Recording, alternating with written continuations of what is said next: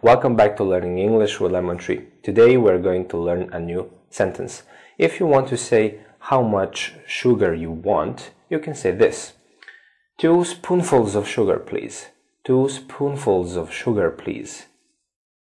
Two spoonfuls of sugar, please.